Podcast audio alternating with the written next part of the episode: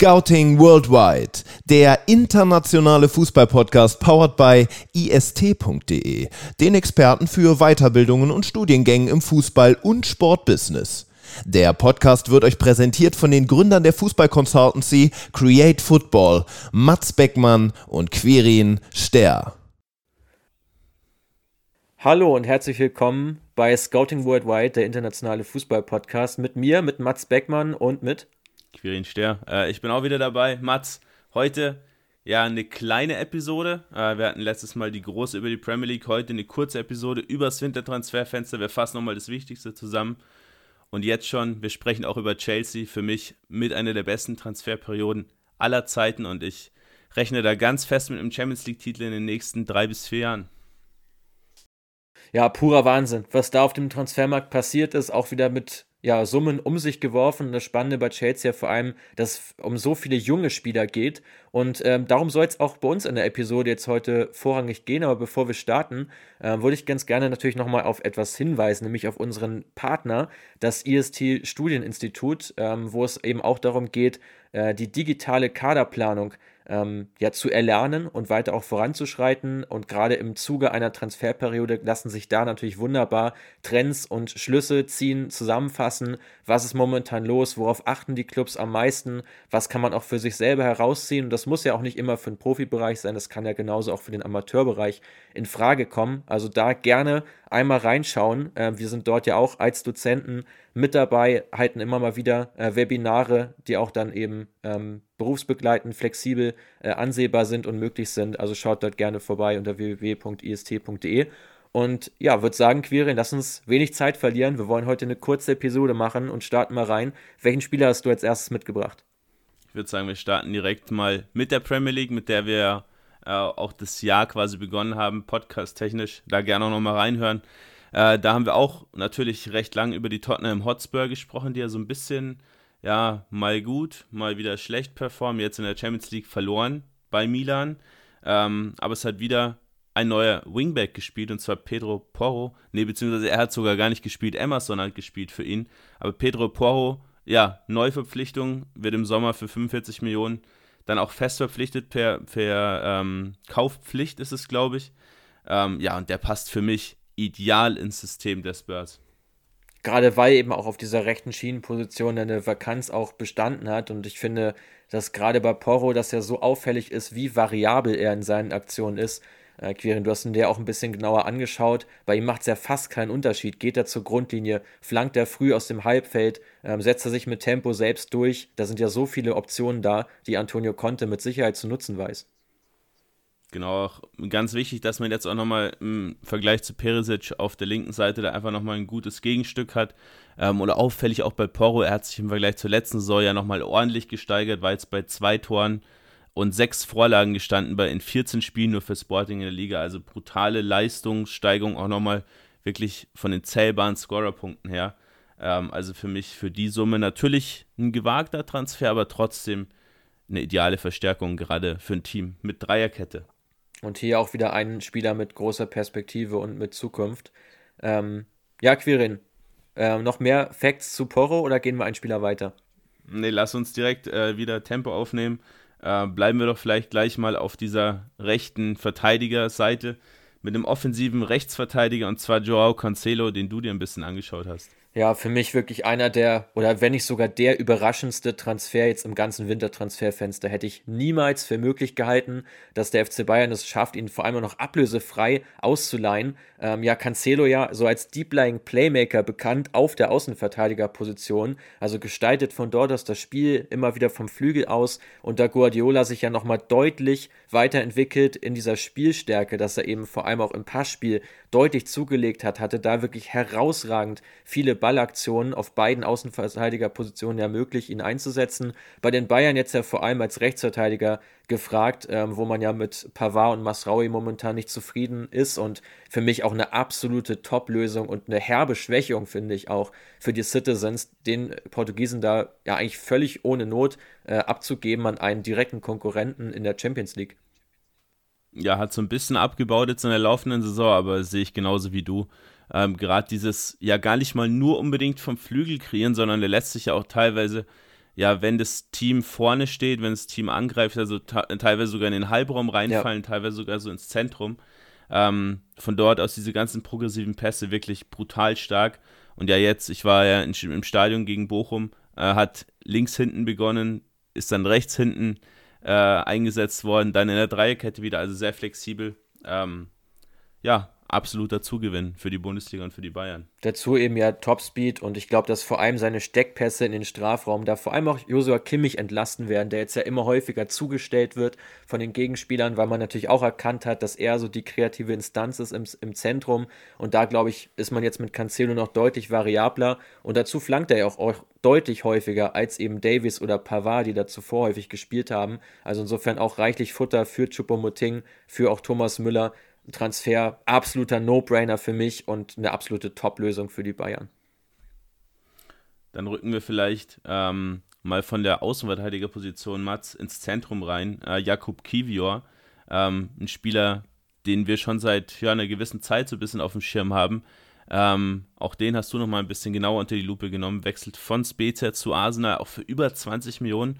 Für mich ein exzellenter Transfer, total hochkarätiger Spieler. Bei ihm ganz spannend, ist er von Silina nach Spezia gewechselt und jetzt von Spezia zu Arsenal und gerade bei Silina schon auffällig, so ein kleiner Verein in der, aus der Slowakei, äh, dass da eben ganz, ganz starker Fokus auf ganz viele junge Spieler gelegt wird. Ähm, Okivio dort die ersten Schritte, dann dieser Zwischenschritt in Spezia, ja, und jetzt bei Arsenal, aber vermutlich noch nicht, ja, einer für die erste Elf, oder? Genau, ganz klarer Perspektivtransfer, hat jetzt ja momentan auch noch keine Einsatzzeit erhalten bei den Gunners, muss sich natürlich erstmal an das Niveau gewöhnen. Äh, generell finde ich seinen Werdegang auch super spannend, hat ja mit 25 Millionen jetzt auch einen Geldregen bedeutet für Spezia, ähm, die damit auch den dritten Spieler verkauft haben mit über 4,5 Millionen Ablösesumme in 2022, 2023. Also auch da eine starke Transferpolitik. Übrigens im Hintergrund ja auch die drittjüngste Mannschaft der Serie A. Also auch da gehen wir gerne nochmal drauf ein, wenn wir die italienische Liga hier im Podcast haben und ein bisschen intensiver über die Clubs sprechen. Ja, aber Kivior, was zeichnet ihn aus? Aus meiner Sicht vor allem so diese Handlungsschnelligkeit. Gerade auch bei zweiten Bällen ist extrem stark im Aufbau, auch sehr pressingresistent und das, was einen modernen Innenverteidiger momentan stark auszeichnet, er dribbelt immer wieder an und eröffnet dann eben vertikal mit einer guten Genauigkeit. Dazu auch Linksfuß und wieder sehr flexibel einsetzbar. Kann sowohl in der Dreierkette als auch in der Viererkette spielen, sogar teilweise als Sechser mal eingesetzt worden. Also auch hier Lösung unter Druck im Aufbau, das ganz große Credo und das erhofft sich der FC Arsenal von ihm. Noch nicht in dieser Saison so stark, aber ich glaube, vor allem in der nächsten werden wir ihn des Öfteren sehen. Ja, sehr spannend. Äh, lass uns doch gleich mal die Positionsgruppe abschließen. Harry Sutamat. Ja, ganz anderer Spielertyp. Ne? Also es ist ja so ein ganz klarer ähm, No-Nonsense Centerback, ähm, der jetzt ja von den Potters von Stoke City zu Leicester gewechselt ist. Wahnsinnig durchsetzungsstark, muss man hier sagen. In der Luft mit über 70 Prozent, am Boden ebenfalls und das jetzt auch in seiner gesamten Zeit in der Championship. Also mit über ähm, 5000 Spielminuten, die er da absolviert hat. Einer der absoluten Top-Verteidiger. 14 Balleroberung, definitiv bereit für den Schritt Premier League und jetzt auch in den ersten zwei Spielen schon ähm, seine Wichtigkeit nachgewiesen. Aus meiner Sicht ein ganz wichtiger Qualitätsspieler ähm, der Australier, äh, weil eben die Foxes ja zwei ganz wichtige Spieler verlieren werden im nächsten Sommer mit Soyunchi und Tielemans, die ihren Vertrag wohl nicht verlängern werden. Also auch da schon mal ein frühzeitiges Replacement auf der IV-Position, der dringend benötigt wird. Und ich glaube, der passt auch ganz gut äh, nach England zum englischen Fußball äh, mit eben seinen ganzen Klärungsaktionen und eben diesem, ja, doch eher wenig spielstarken Stil. Also ein ganz anderer Innenverteidiger-Typ als, als Kivio was, was ich aber da trotzdem ein bisschen kritisch sehe, Mats, du hast mit Wout Fass einen recht ähnlichen Spieler, auch er nicht besonders spielstark, auch Johnny Evans nicht unbedingt spielstark, auch ein bisschen ja, in die Jahre gekommen natürlich. Amate immer wieder hintergezogen, der ist dann noch der spielstärkste von, von den vier. Ähm, und gleichzeitig hast du mit Brandon Rogers einen Trainer, der auf extrem viel Spielstärke, Aufbauaktionen aus der Tiefe legt. Ähm, wenn jetzt auch noch ein Thielemanns wegfällt, bin ich schon gespannt, wie die Foxes das dann auch auffangen werden. Ähm, Gerade im Hinblick auf, wie kann der Trainer seine Spielidee ja wirklich umsetzen. Ich kann mir sehr gut vorstellen, dass man hier jetzt auch wieder stärker auf lange Bälle gehen wird. Äh, mit den beiden Innenverteidigern, dass man versucht, das Mittelfeld eher zu überbrücken. Gerade wenn Thielemanns auch im Sommer dann weg ist, äh, fällt auch diese ganz spielstarke Instanz im, als äh, tiefer Spielmacher weg. Dann hat man vorne Madison, der auch mit dem zweiten ja noch eine Menge anfangen kann, wenn er dort eben schon in einem fortgeschrittenen Spielbereich an den Ball kommt. Ich glaube, das muss eigentlich der Weg sein für Leicester. Ansonsten sehe ich da auch natürlich große Defizite, wenn man da gerade auch mal sehr aggressiv angelaufen wird, das versucht spielerisch zu lösen. Das wird mit dem Personal nicht allzu gut möglich sein. Aber wer, glaube ich, ziemlich starke spielerische Lösungen hat, Quirin, das ist den Sulemana, oder? Ja, der wird vermutlich noch ein bisschen länger in Southampton sein als Madison bei Leicester. Also da lehnst du dich, lehnst du dich recht weit aus dem Fenster, dass du glaubst, dass der nächstes Jahr noch da ist. Ähm, bin ich mir auch absolut nicht sicher. Und da vielleicht nochmal kurz, Rogers kann keine langen Bälle spielen lassen, weil das überhaupt nicht zu seiner Spielidee gehört. Also da muss man groß nachlegen oder es wird nächstes Jahr spätestens wirklich eng mit dem Klassenerhalt für Leicester. Ähm, ja, Sulemana, äh, einer meiner absoluten Lieblingsspieler. Du weißt ja auch, ich habe ja auch ein Trikot von ihm zu Hause. Ja. Ähm, richtig, richtig cooler Junge, äh, extrem wendig, dribbelstark, jetzt 25 Millionen nach Southampton gewechselt. Ähm, aus Rennen dort nie so richtig ja, die Füße auf den Boden bekommen, immer wieder kleine Verletzungen gehabt. Dann ja auch durch große Konkurrenz viel auf der Bank gesessen. Ähm, ja, trotzdem durch seine Dribblingstärke einen absoluten Impact gehabt. Allein der Wert über 13 Dribblings pro 90 Minuten im Kalenderjahr 2022 ist unfassbar, sind mehr Dribblings als Neymar, mehr als Messi, die meisten grundsätzlich in der Liga A in Frankreich. Ähm, ganz, ganz stark. Ich bin mir nur nicht ganz so sicher, wie er in dieser extrem physischen Premier League und auch im Abstiegskampf mit Southampton so zurechtkommen wird. Ähm, lass mich da gerne aber eines, eines Besseren belehren, äh, wenn es dann doch funktionieren sollte. Hat jetzt auf jeden Fall schon mal den Vorteil, dass Nathan Jones ja entlassen wurde bei Southampton, der als Trainer ja auf eine recht pragmatische, recht rudimentäre Spielweise in einem 3-5-2 äh, gesetzt hat. Und da ist natürlich gar kein Platz für einen Linksaußen. Also für ihn, aber auch für Mislav Orsic äh, extrem wichtig, dass da ein neuer Trainer kommt, der auch auf reine Flügelspieler setzt denke auch bei ihm ganz entscheidend, dass man hier mehr diese Umschaltmomente sucht, damit er sein Tempo auch wirklich gut ausspielen kann. Also insofern für mich auch ein Transfer, der durchaus Sinn ergibt, dass er auch zu einem etwas spielschwächeren Team äh, wechselt, das nicht so viel Ballkontrolle, Beibesitz hat in der Premier League, weil ich glaube, dass das seinen Stärken auch deutlich mehr entgegenkommt, wenn er eben mehr so aus der Tiefe agieren kann und sein Dribbling dann natürlich so anwenden kann, dass er wirklich nur einen Gegenspieler hat und danach auch direkt Richtung Tor gehen kann. Ja, ähnliches äh, vom Spielstil her kann man, glaube ich, auch über Dango Ouattara sagen, Mats. Ähm, wechselt auch für extrem viel Geld vom französischen Überraschungsteam aus Lorient nach Bournemouth. Für mich ein bisschen schade, dass ja diese, dieses Offensivtrio da, Enzo Lefe, Teremoffi, der nach Nizza gegangen ist, ähm, und auch Ouattara da in Lorient komplett auseinandergebrochen ist. Bin mal gespannt, wie die das auch auffangen. Aber für Bournemouth, ja, schon ein absoluter Mehrwert jetzt im, im Abstiegskampf, würde ich sagen. Ja, ich finde den Spieler auch brutal spannend. Also hat er jetzt ja wirklich eine ganz, ganz starke Hinrunde, kam er so ein bisschen aus dem, aus der völligen Versenkung, muss man sagen. Ich glaube, den hatte vor der Saison kaum jemand so richtig auf dem Schirm.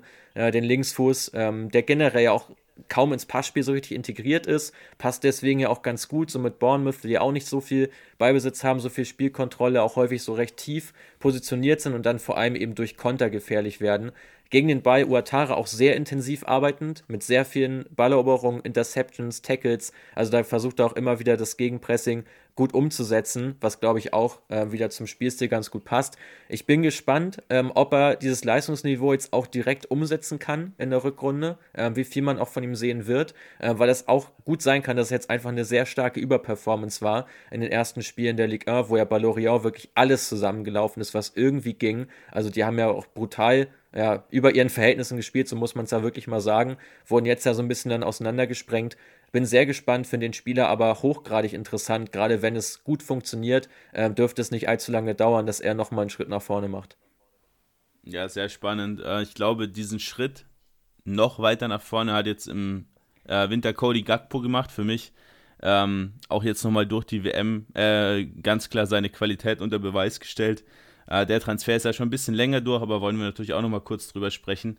Ähm, ganz spannend, zum einen jetzt natürlich die links, die linke Offensivposition bei Liverpool. Kannst auch gleich mal deine Meinung zu abgeben. Haben wir auch im Premier League Podcast schon kurz drüber gesprochen, wer denn da deiner Meinung nach jetzt spielen wird.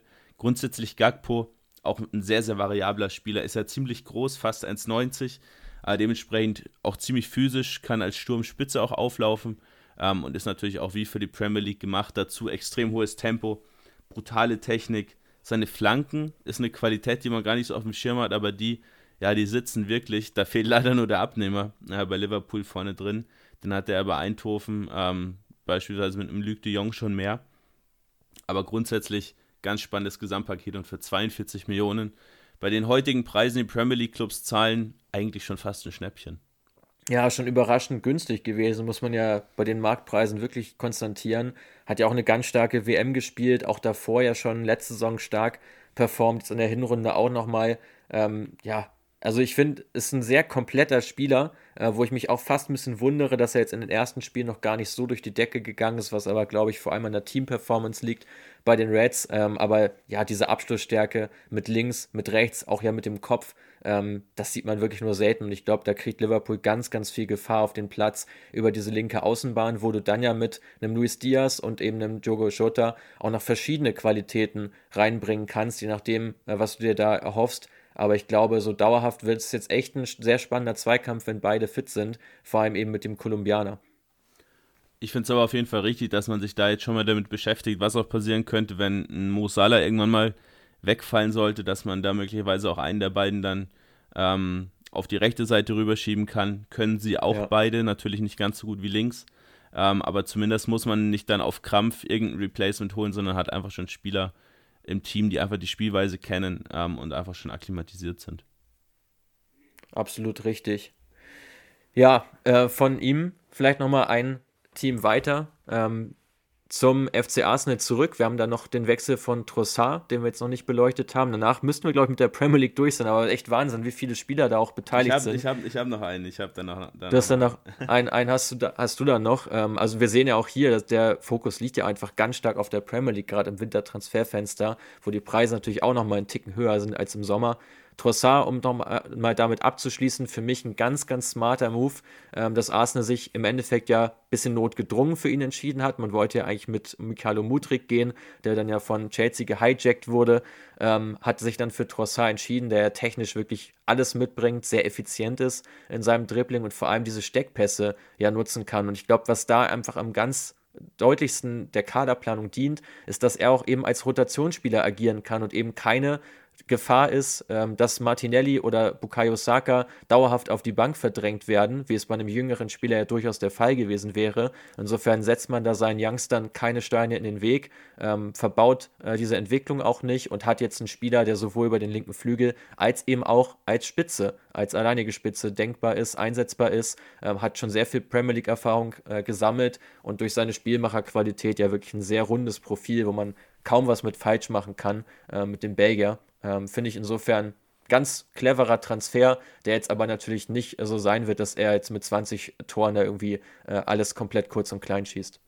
Ja, du hast alles gesagt. Kann ich eigentlich nichts mehr zufügen, finde ich aber auch sehr clever.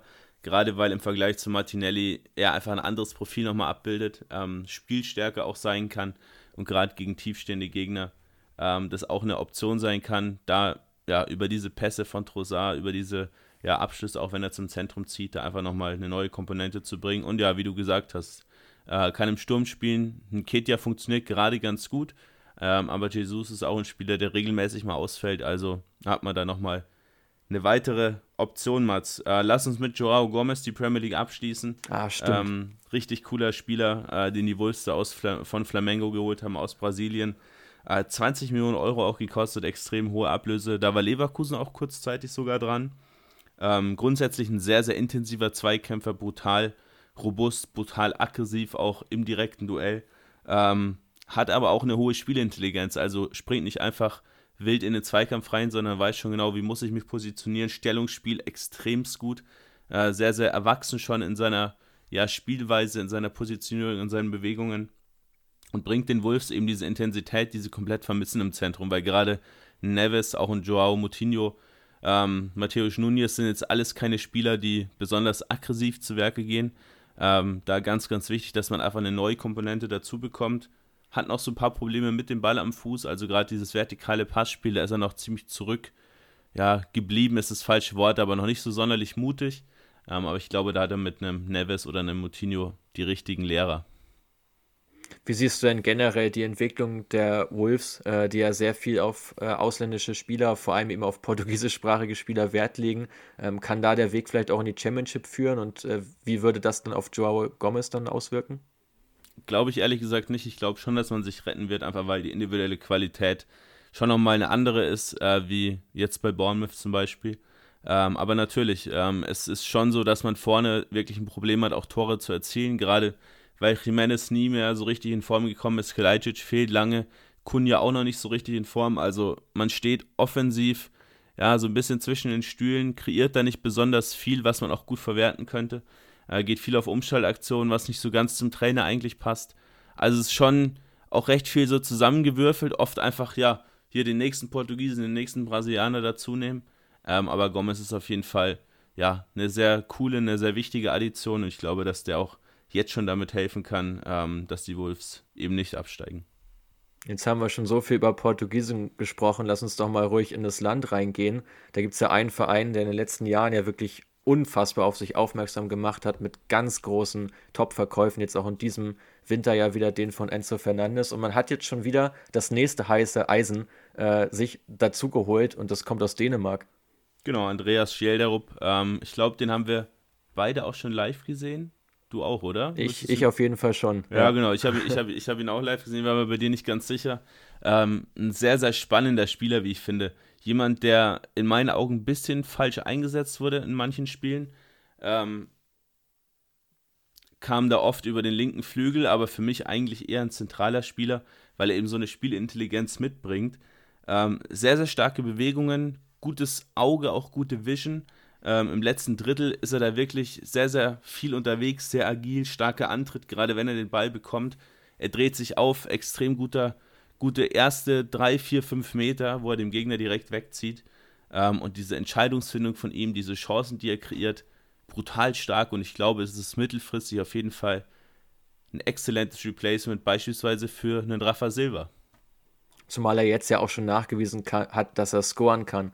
Also wer mit 18 Jahren in der Superliga in Dänemark 10 Tore in der Hinrunde schießt, dazu noch eine Torvorlage beisteuert, äh, ja, auf den muss man natürlich schauen. Und Nordsjælland steht natürlich auch wegen seiner Leistung ähm, an der Tabellenspitze in, in Dänemark. Man verliert jetzt einen seiner wichtigsten Spieler und ich glaube, der Transfer ist ein super Transfer für beide Seiten, ähm, weil eben sich Skelderup in der ja, schwächeren oder immer noch schwächeren Liga im Vergleich zu den Top 5 Ligen nochmal schön weiterentwickeln kann, für eine Mannschaft spielt, die auch viel Beibesitz hat, was glaube ich seinem Stil auch sehr gelegen kommt. Und wie du schon sagst, es wird wahrscheinlich äh, das nächste Top-Talent sein, das jetzt in den nächsten ein, zwei Jahren so richtig heranreift. Und mit 18 Jahren ist er immer noch blutjung. Genau, und neben Tankstedt ähm, der zweite. Ja, Skandinavier-Transfer, der wirklich extrem, extrem clever ist und extrem langfristig natürlich auch Benfica Erfolg bringen kann. Und natürlich auch spannend, dass es so eine bisschen ja, körperlich auch schwächere Liga ist. Wird dann mal spannend, wenn Skelderup den nächsten Schritt geht. Da sehe ich ihn jetzt nicht unbedingt in der Premier League, aber sonst im Prinzip ist da fast alles möglich für ihn. Ähm, wir haben noch einen zweiten Portugiesen am Start, oder Skelderup ist ja kein Portugiese, Matze, aber du weißt, wie ich es meine. ähm, Vitinha, ähm, auch ein total spannender Spieler, der bei Braga in meinen Augen immer noch extrem unter dem Radar gelaufen ist, obwohl er eigentlich ziemlich gut genetzt hat in der Hinrunde. Ähm, ziemlich starkes Gesamtpaket, was er grundsätzlich mitbringt. Aber dass Marseille über 30 Millionen am Deadline Day für ihn bezahlt, ja, kam dann schon auch für mich recht überraschend, muss ich sagen. Wirklich sehr überraschend. Ich äh, finde aber auch sehr spannend, dass er jetzt eben den nächsten Schritt geht. Äh, Vitinha nur 1,83 Meter groß, ja für einen Mittelstürmer relativ klein, ist aber trotzdem ziemlich robust. Also sehr, sehr giftig, geht auch sehr häufig ins Tackling, versucht den Ball sofort zurückzuerobern, auch sehr intensiv gegen den Ball spielen, was natürlich perfekt auch zu Igor, Tudor, äh, dem Trainer von OM, passt, ähm, der ja auch dann so häufig sehr intensiv spielen lässt. Generell Vitinha geht gerne auch mal auf Außen, versucht auch mal ein 1 gegen 1 zu gewinnen und kombiniert somit so die Qualitäten eines Mobile Strikers, der er ja eigentlich ist, mit denen eines Targetmans, weil er eben doch ähm, so stark auch mit dem Rücken zum Tor agiert, seinen Körper sehr clever einsetzt, immer sehr mannschaftsdienlich agiert und das ist, glaube ich, so das Gesamtpackage, was du auch gerade angesprochen hast, was man sich jetzt eben mit Vitinha dazugeholt hat. Recht teuer, gebe ich dir auch recht, aber für mich äh, Olympique Marseille so nach äh, Chelsea mit das Team mit der spannendsten Transferphase jetzt auf der äh, Zugangsseite, äh, weil sie ja eben neben Vitinha noch zwei weitere Spieler geholt haben, von denen wir auch gleich noch über einen äh, davon sprechen wollen. Also ich finde, die haben nochmal einen guten Schritt auch in der Qualität nach vorne gemacht ihres Kaders und den nochmal ein bisschen weiter verstärkt. Absolut richtig. Also ich sehe die Ablöse zwar als recht hoch und schon auch ein bisschen als Bürde für den Spieler, aber war zum einen auch absolut notwendig, überhaupt mal einen Stürmer ranzuholen, weil Alexis Sanchez, der da ja über den Großteil der Saison gespielt hat, jetzt auch kein reiner Mittelstürmer ist dazu. Bamba Dieng ja abgegeben nach Lorient. Also man musste sowieso was machen. Man hat für Dieng ja auch nochmal, glaube ich, 8 Millionen bekommen. Ähm, also hält sich das Ganze schon in Grenzen und gerade auch, was du gesagt hast, diese Qualität von Vitinha auch am Ball, dieses Bälle tragen, ähm, auch über die Flügel mal den Ball nach vorne zu schleppen, Erinnert mich so ein bisschen an Kolumuani, vielleicht nicht ganz so athletisch, ja. ähm, aber es ist schon trotzdem eine, ja, eine coole Qualität, weil er im Prinzip alles mitbringt. Also wuchtig, schnell, gute Technik, guter Abschluss. Ähm, kann man auf jeden Fall machen. Und ja, du hast es gerade schon gesagt, über zwei weitere, ja, beziehungsweise wir sprechen über einen davon noch. Der andere ist Ruslan Malinowski, auch einer unserer beiden Lieblingsspieler, ähm, der da jetzt so auf dieser offensiven Halbposition ähm, Chancen kreieren soll, der bei Atalanta ja so ein bisschen aus der Gunst des Trainers gefallen ist. Ähm, aber auch eher hohe Intensität am Ball, mit Ball. Gut im Anlaufverhalten, starke Fernschüsse, äh, kann viele Chancen kreieren, mega spannend. Und dahinter äh, Assedin Unahi, einen der ja, Shootingstars der WM, den man recht günstig schießen konnte.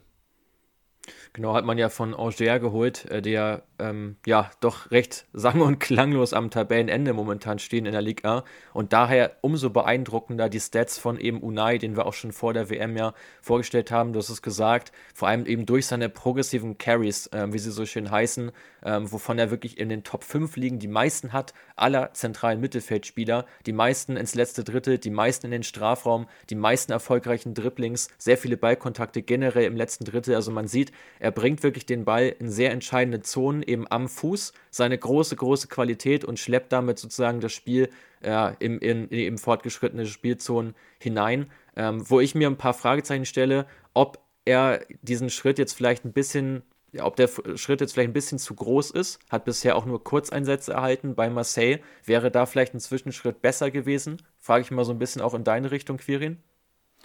Glaube ich nicht. Ähm, hat im Prinzip ja mit Guendouzi so die einzig große Konkurrenz, die ihm vom Spielstil her auch recht ähnelt. Ähm, und ich glaube, wenn Unahi da jetzt noch ein bisschen Zeit bekommt, ähm, zwei, drei Monate und spätestens zur neuen Saison, wenn Guendouzi vielleicht auch schon Geschichte ist bei Marseille, was man so hört, ähm, glaube ich, dass er spätestens dann neben Roger oder einem anderen eher defensiv ausgerichteten Mittelfeldspieler in diesem äh, 3-4-2-1 von Marseille auch Stammspieler sein wird gut vorstellbar. Auf jeden Fall ein klarer Box-to-Box-Player, um das Ganze nochmal ein bisschen abzurunden.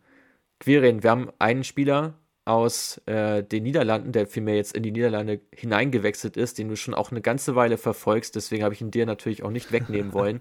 ähm, ja, von welchem Spieler von Montreal oder ehemals Montreal reden wir denn da? Ja, von Djordje Mihailovic. Äh, wird den meisten Zuhörern vermutlich noch nicht so viel sagen. Ähm, das dürfte aber bald kommen. Ist jetzt auch nicht mehr der allerjüngste Spieler, ist schon, glaube ich, 24 oder 25 äh, bei Montreal, aber. Du, ich fühle mich direkt alt, wenn du das ja, jetzt so sagst. Frag mal mich, frag mal mich. Ähm, aber ist äh, durch seine Qualität in der Offensive ein absoluter Zugewinn für Alkmaar. 6 Millionen haben die bezahlt. Für ihn ist eine, für Alkmaar eigentlich eine ziemlich hohe Ausgabe. Mihailovic aber recht variabel einsetzbar, also kann als Zehner auflaufen, kann als Achter auflaufen sowohl rechts, aber auch links auf den Flügeln spielen.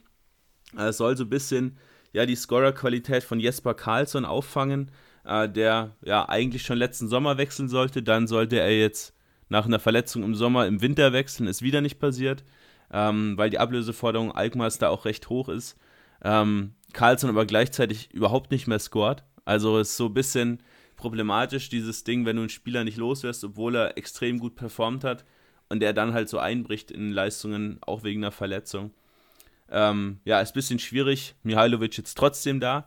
Ähm, hat jetzt noch nicht die allzu große Rolle gespielt, aber ja, gerade durch seine Qualität am Ball, dieses feine Füßchen, diese Steckpässe, die er spielt, ähm, auf Oetgard, auf Pavlidis in der Sturmspitze bei Alkmaar, äh, glaube ich, dass man da spätestens auch hier zur neuen Saison mit einem absoluten ja, Granatenspielmacher rechnen kann.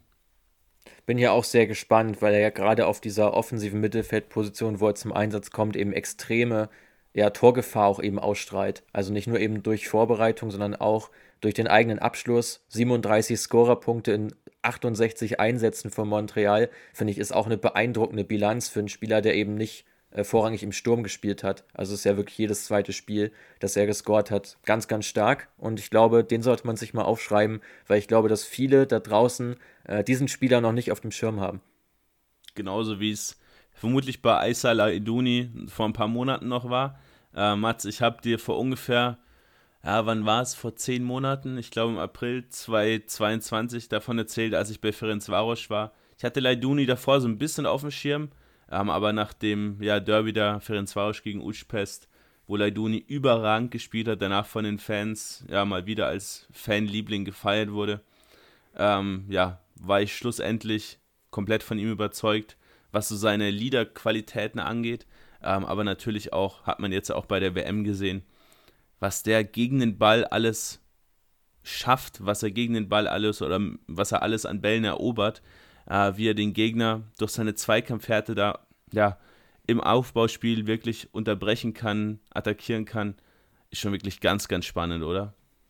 Ja, vollkommen. Ist für mich auch echt so ein, ja, so ein richtig omnipräsenter Spieler, ne? der eben über sich über sehr viele Ballaktionen ähm, definiert, ja, über 10 Balleroberungen pro 90 Minuten, davon auch die Mehrzahl in der gegnerischen Hälfte. Also genau das untermauert nochmal, was du eben schon gesagt hast. Und ich finde auch ganz interessant, dass er eben auch offensiv ja einen guten Impact bringt. Nicht unbedingt als derjenige, der am Ende Abschl Abschlüsse auch sucht, sondern vor allem als derjenige, der eben den Ball in entscheidende Zonen trägt, ähnlich wie es bei Unai auch der Fall war. Sehr viele und unheimlich effiziente Dribblings, die er an den Tag legt, das, was natürlich auch mit seiner guten Physis zusammenhängt. Sehr viele Pässe ins letzte Drittel bei Ferenc Schwaros gehabt. Das wird jetzt bei Union vermutlich ein bisschen zurückgehen, weil Union ja auch ein bisschen anderen Spielansatz hat, wird sehr häufig gefoult und vor allem seine Schnittstellenpässe, da ja wirklich auch ja sehr stark ausgeprägt in einer sehr ja, spielstarken Mannschaft. Auch das werden wir jetzt nicht so häufig sehen, aber ich glaube, dass es gerade diese Effizienz ist, die ihn besonders auszeichnet und für mich bei Union der nächste ganz große Transfer-Coup, nachdem man sich im Sommer ja Danilo Duki sichern konnte, der jetzt ja auch komplett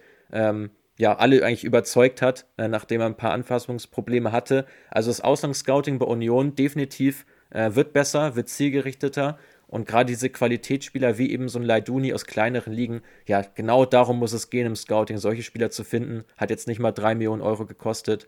Absolute Schnäppchen. Super, Mats. Jetzt haben wir 15 Spieler äh, kurz einmal durchgejagt, in einer halben Stunde ungefähr. Lass uns nochmal äh, wie eingangs schon kurz ja, angerissen über den FC Chelsea sprechen. Brutale Investitionen jetzt im Winter.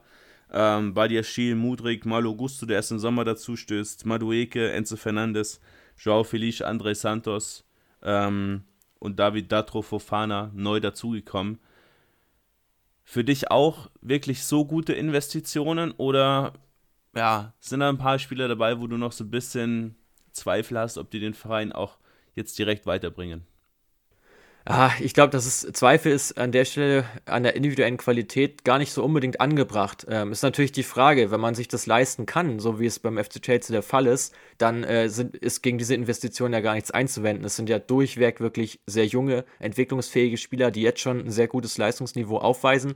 Die Frage ist nur, wie schnell bekommt man alle davon auch integriert in den Kader, sodass man eben auch zielgerichtet Richtung Erfolg arbeitet. Und für mich steht und fällt da alles mit der Strategie, die man eben im Punkte Spielphilosophie jetzt an den Tag legt, weil ich finde, dass da momentan sehr vieles auch miteinander verschwommen ist. Kannst du auch gerne gleich nochmal was zu sagen unter Graham Potter, wo man einfach nicht diese ganz klare Ausrichtung haben, habt, wo, man, wo sich alle Spieler unterordnen, sondern momentan kocht da jeder so ein bisschen sein eigenes Süppchen, bringt seine Qualitäten ein, aber eben nicht als Kollektiv. Und ich glaube, der Erfolg von Chelsea steht und fällt eben damit, daraus eben ein Team jetzt zu formen, weil die Einzelspieler sind wirklich brutal gut, super Investitionen gewesen, aber jetzt muss daraus ein Team entstehen. Ja, sehe ich genau wie du. Äh, man hat momentan ja wirklich das Problem, dass du mit Graham Potter einen Trainer hast, der ja zum einen auch diese hohe Spielerqualität gar nicht so richtig gewöhnt ist. Man merkt auch so ein bisschen, dass ihm das alles ja schon so ein bisschen zu Kopf steigt, ähm, weil es natürlich was anderes ist, jetzt bei Brighton vielleicht mal ein paar Spiele zu verlieren. Ähm, aber bei Chelsea jetzt aus den letzten 14 Spielen nur zwei Siege zu holen, ist natürlich nochmal ein ganz anderes Brett, was da zu bohren geht. Ähm, Und man hat natürlich auch das Problem, dass er gerne eine Dreierkette spielen lassen würde. Man aber zum einen Spieler für eine Dreierkette hat, aber auch wiederum für eine Viererkette. Das heißt, egal welches System du spielst, es bleiben immer Spieler auf der Strecke. Sei es jetzt in der Dreierkette, dann Flügelspieler wie ein Mudrik beispielsweise. Aber natürlich auch, wenn du eine Viererkette spielst, eben Wingbacks wie so ein Kukureya beispielsweise. Also ja, schwierig, gerade weil man jetzt auch im, Winter so ein bisschen diese Fehltransfers aus dem Sommer ausgleichen muss. Dazu einen Harvards, der weiterhin im Sturm spielen muss, was ihm einfach überhaupt nicht liegt. Ähm, bin auch da gespannt, wie es da im Sommer weitergehen wird. Christopher Nkunku kommt im Sommer auch noch dazu. Joao Felice möchte man jetzt auch noch fest verpflichten. Ähm, also schon alles ja, sehr, sehr wild in der, in der Planung da. Aber trotzdem glaube ich, dass man diese Spieler in naher Zukunft auch so richtig in ein Team reinformeln wird, gerade diese vielen neuen jungen Spieler ähm, und dann auch mal einen Cut machen wird bei anderen Spielern wie so ein Loftus Cheek zum Beispiel. Ich glaube nicht, dass sie noch eine allzu große Zukunft haben werden ähm, und dann wird das ganze Ding auch laufen. Möglicherweise auch mit einem anderen Trainer, würde mich auch nicht wundern, wenn man da auch bald einen Cut setzt. Ähm, aber ich bin mir ziemlich sicher, dass der ganze Lachs, wie man so schön sagt, dabei laufen wird. Ja, bin mal sehr gespannt. Also ich glaube, da hängt es wahrscheinlich auch jetzt ganz stark davon ab, wie weit man in der Champions League kommt, weil ich glaube, ein Aus gegen Borussia Dortmund könnte auch direkt das Aus für Graham Potter schon sein. Ähm, ja, muss man auf jeden Fall abwarten. Auf jeden Fall ein ganz, ganz spannendes Team.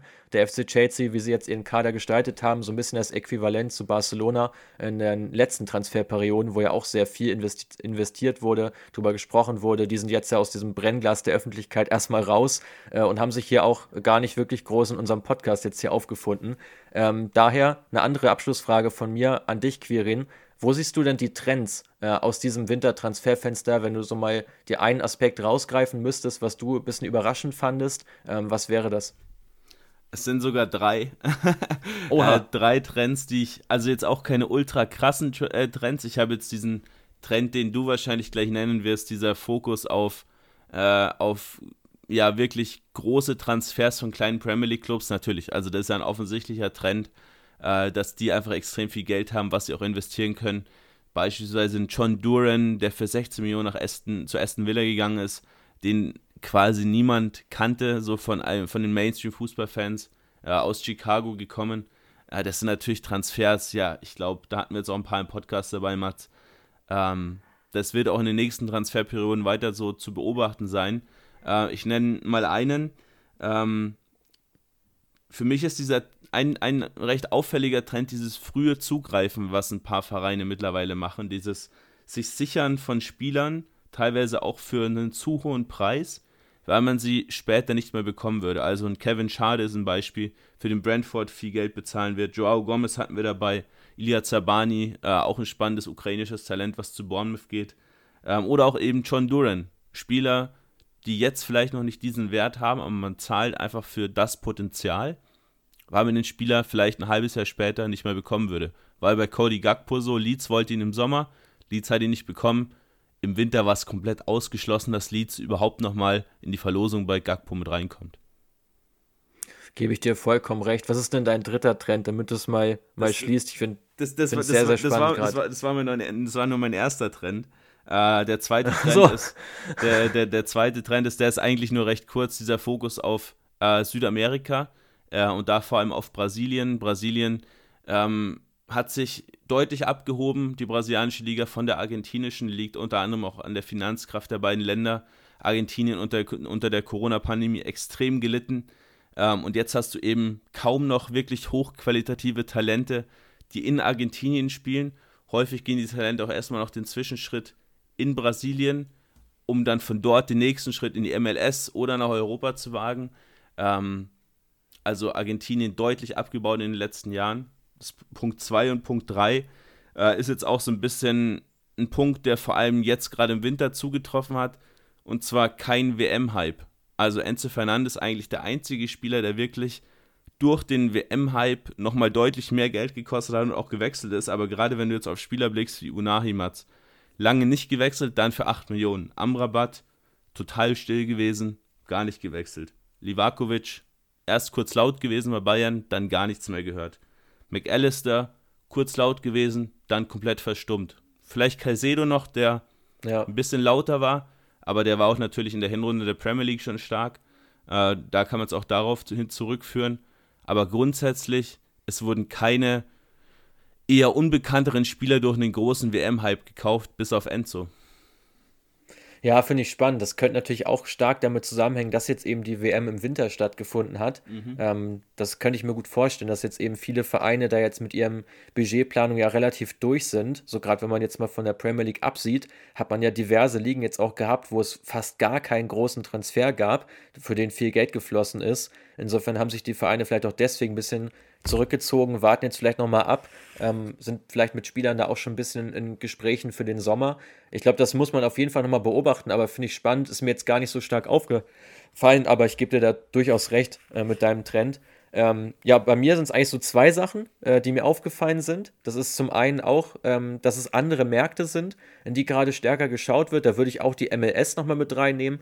Ähm, diese Thematik, dass dort auch äh, immer mal wieder jetzt Spieler rekrutiert werden, auch schon sehr frühzeitig ähm, über den Ozean, über den Teich einmal rübergeholt werden nach Europa. Ich finde, das nimmt zu. Generell ist die Liga auch deutlich jünger geworden. Auch das haben wir im Podcast schon ein, zwei Mal jetzt beleuchtet, dass das auf jeden Fall einer äh, der Faktoren ist. Und das Zweite, was ich ganz auffällig finde, sind Ukrainer die gerade wechseln. Also ich finde, Mutrik war ja jetzt wirklich nur der Startschuss. Sabani in die Premier League gegangen, Sigankov gewechselt, Malinowski nochmal einen Schritt nach vorne gemacht, um jetzt nur mal einige Beispiele zu nennen. Mikolenko war auch schon jetzt ähm, ein bisschen früher transferiert werden, worden zu Everton. Also ich finde, dass da schon gerade ein bisschen sich was tut, weil so von diesen Ukrainern und äh, auch von den Russen wurde ja häufig abgesehen bei Clubs, wenn man da immer so dieses, diese öffentliche Meinung hatte, ja, die funktionieren nur in ihren Ländern besonders gut. Damit hat man jetzt ein bisschen gebrochen und man testet solche Spieler aus und aus meiner Sicht auch genau richtig, weil diese Spieler ja auch wirklich eine gute Qualität mitbringen und gerade auf den Sabani, den du vorhin mal ganz kurz erwähnt hattest, der jetzt zu Bournemouth geht, bin ich auch unfassbar gespannt, weil es für mich auch ein absolutes Top-Talent ist und auf den trifft wieder genau das zu, was du vorhin auch meintest. Wartet man hier jetzt vielleicht noch ein, zwei Jahre mehr, dann ist es wahrscheinlich ein Transfer, der ja, zu Bournemouth auf keinen Fall passieren wird, sondern der wird dann auch mal eine, eine deutliche Riege drüber äh, wechseln. Und das sind, glaube ich, gerade so ein paar Faktoren, wo viele Vereine gerade ein bisschen schlauer werden, eben nicht nur auf Franzosen, Engländer, Deutsche, Italiener zu gehen, sondern eben auch auf diese kleineren Nationen stärker Wert zu legen, dort sich die absoluten Top-Talente zu sichern, die dann halt einen Ticken günstiger sind auch noch und eben, ja, überhaupt erst realisierbar. Super spannend, Mats. Ähm, war, glaube ich, eine ziemlich coole Folge mit ziemlich viel Inhalt. Ähm, ich verabschiede mich schon mal. Hat wieder viel Spaß gemacht. Und ja, wir hören uns spätestens in zwei Wochen wieder bei einer fetten Ausgabe. Mal schauen, über welche Liga wir dann sprechen. Wird auf jeden Fall spannend.